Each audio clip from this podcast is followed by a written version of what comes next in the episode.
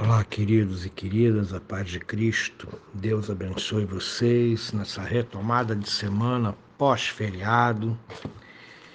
Espero que a vida de vocês esteja bem atrelada ao Senhor. Quero convidar você para meditar nas Escrituras. Hoje, carta de Paulo aos Filipenses, capítulo 4, versos 2 e 3. Preste bastante atenção é um texto de despedida, de agradecimento, mas é um texto que tem muito a dizer para nós. Vou ler para você. Rogo a Evódia e rogo a Sintique que pensem concordemente no Senhor. A ti, fiel companheiro de julgo, também peço que as auxilies pois juntas se esforçaram comigo no Evangelho, também com Clemente e com os demais cooperadores meus, cujos nomes estão escritos no livro da vida. Muito bem. Falei para vocês que esse é um texto de despedida. Paulo, se despedindo, ele faz algumas exortações à igreja e, em especial, a duas líderes, Evódia e Sintique. A igreja de Filipos, ela começa com uma mulher, né? ela começa com Lídia, a vendedora de púrpura. A gente não tem muitos detalhes sobre Evódia e Sintique. Uh, a gente não sabe se elas eram uma daquelas mulheres que estavam lá à beira do rio quando Paulo prega em Filipos pela primeira vez e Lídia é convertida. A gente não sabe detalhes, mas pelo que Paulo diz aqui, Evódia e Sinti, que eram duas lideranças na igreja, que a, o haviam ajudado e se esforçado bastante pela implantação do, no, do evangelho na cidade de Filipos eram duas pessoas importantes na igreja e estavam temporariamente discordando em algumas situações, e Paulo então exorta, né? E a carta, as cartas de Paulo, elas eram lidas em público na igreja. Então essa é uma exortação que toda a igreja ouviu, porque as cartas eram lidas com a igreja reunida. E ele roga então diretamente a Evódia e Sinti que, que pensem concordemente no Senhor. E ele também faz um apelo a Císigo. Císigo é a pessoa que ele se dirige no verso 3. O nome de Císigo não está documentado nas Escrituras, mas é a tradução de fiel companheiro de julgo. E, e, de acordo com os originais, esse, essa expressão fiel companheiro de julgo é um nome próprio, que se pronuncia Císigo em grego. Então, Paulo se dirige a Císigo, a ti, fiel companheiro de julgo, também peço que as auxilies, pois juntas se esforçaram comigo no Evangelho. Aí então ele menciona Clemente, que nós não sabemos quem é e nem e nem detalhes sobre ele, e menciona demais cooperadores que não cita o nome, mas com muita sabedoria diz cujos nomes estão se encontram no livro da vida. O que, que esse texto nos ensina? Primeiro, ele levanta uma boa e séria discussão sobre o papel da mulher na igreja, pelo menos na igreja da Europa, né? Filipos é Europa, e logo no início do cristianismo, no jovem cristianismo, a igreja tinha, a, mulher tinha um papel preponderante na igreja. E é interessante notar que 1 Coríntios 14, 34, Paulo diz que a mulher não deve falar na igreja, ela deve permanecer em silêncio submissa a seu marido.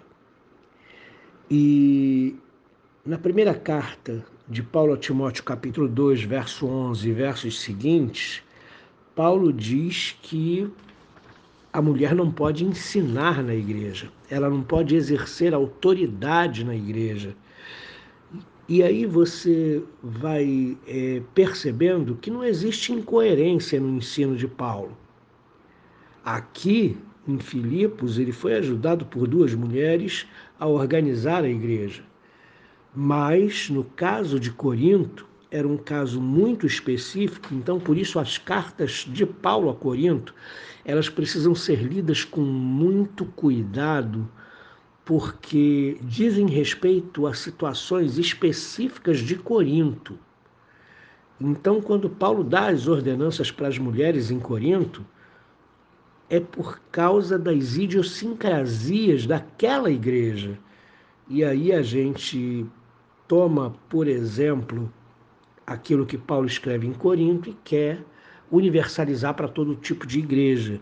Mas a nossa carta de Paulo aos Filipenses mostra que cada situação é uma situação e Paulo trata pessoalmente com as igrejas de acordo com as necessidades delas. Então não confunda, não vai dizer que Paulo é incoerente, porque é, lá em 1 Coríntios ele diz uma coisa, em orientando a Timóteo diz outra, mas aqui ele diz que Evódia e Sinti que elas têm um papel preponderante na comunidade de Filipos. Né? Então, isso levanta uma discussão sobre o papel da mulher na igreja, com certeza. Esse texto também nos ensina a importância da unidade na igreja, principalmente na teologia paulina. Paulo já tinha dito na igreja, já tinha dito a toda a igreja lá no capítulo 2, para que todos pensassem concordemente, tivessem o mesmo sentimento, a mesma direção, e já tinha apelado pela unidade para toda a igreja.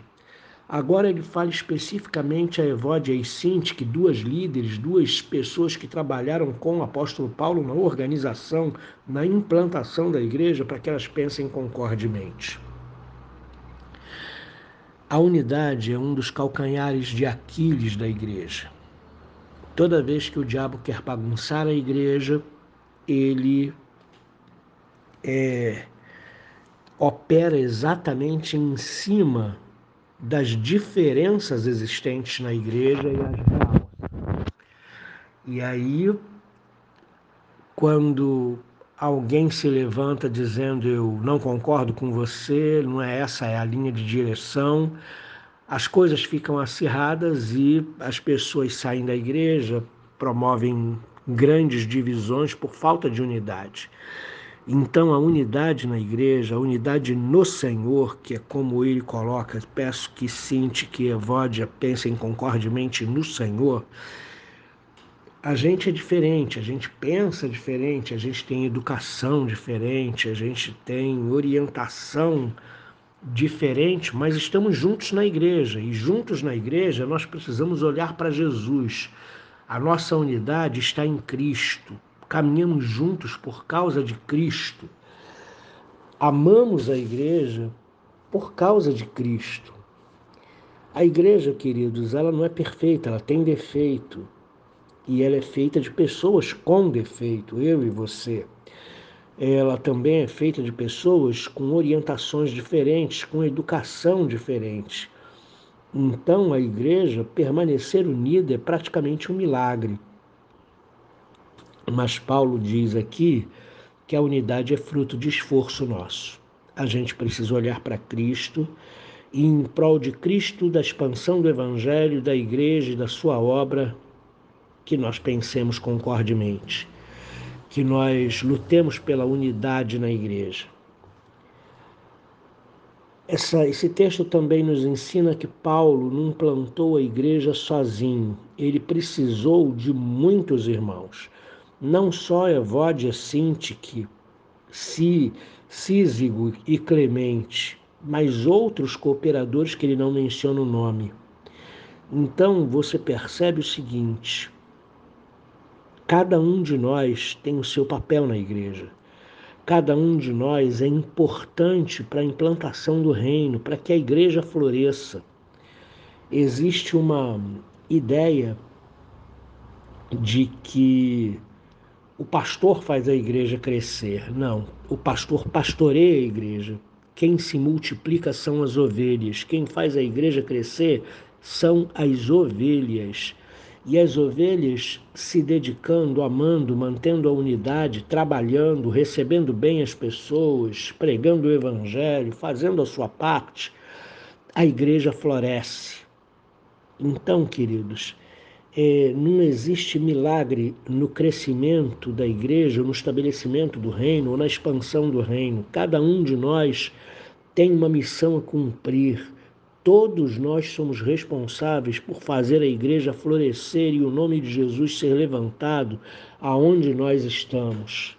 A igreja não é feita por um homem só, por uma mulher só, por uma iniciativa solitária.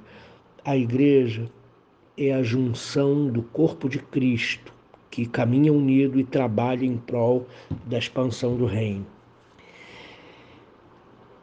Em terceiro, em quarto lugar, esse texto nos ensina que ainda que o nosso trabalho não seja reconhecido na igreja como nós esperaríamos que fosse, ou que o nosso trabalho seja logo esquecido,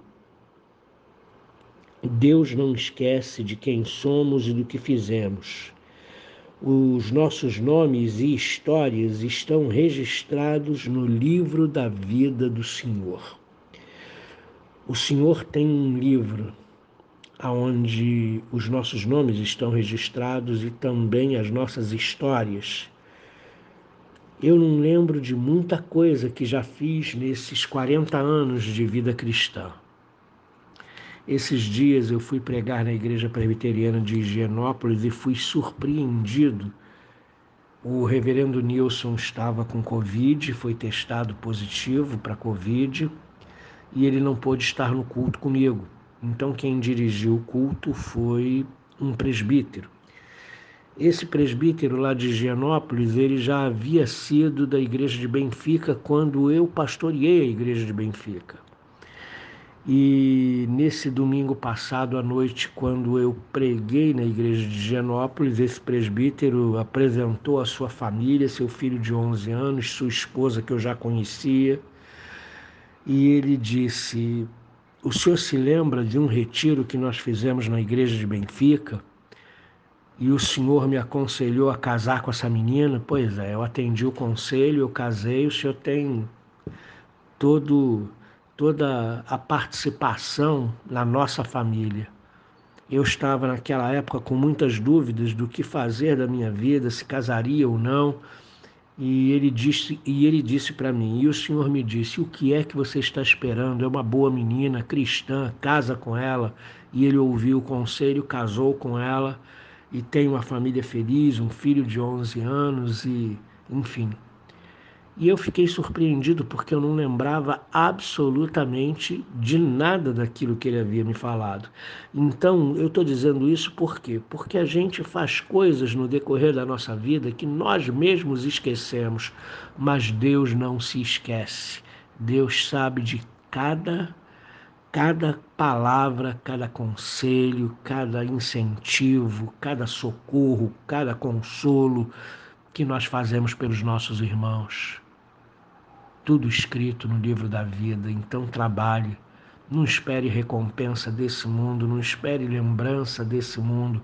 Saiba que a sua recompensa está no céu, porque Deus não esquece de nada do que fazemos. Deus abençoe você, uma boa quarta-feira para ti.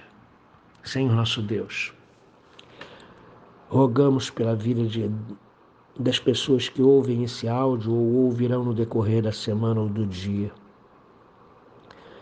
Pedimos, ó Deus, para que elas conservem a unidade na igreja, para que elas não sejam motivos, ó Deus, de dissensão na igreja, para que elas não sejam motivos de divisão, de discórdia. Pelo contrário, ó Deus, para que elas sejam motivo de unidade, para que elas sejam motivo de ajuntamento da igreja em torno do das ordenanças do Senhor em torno da tua palavra, em torno do nome de Jesus. Por favor, nos ajuda a trabalhar na tua casa, não esperando recompensa deste mundo, mas sabendo que a nossa recompensa está no céu e que o Senhor não deixa de ver e nem esquece de nada do que fizemos, do que nos esforçamos, do que trabalhamos. Muito obrigado por isso, em nome de Jesus. Amém.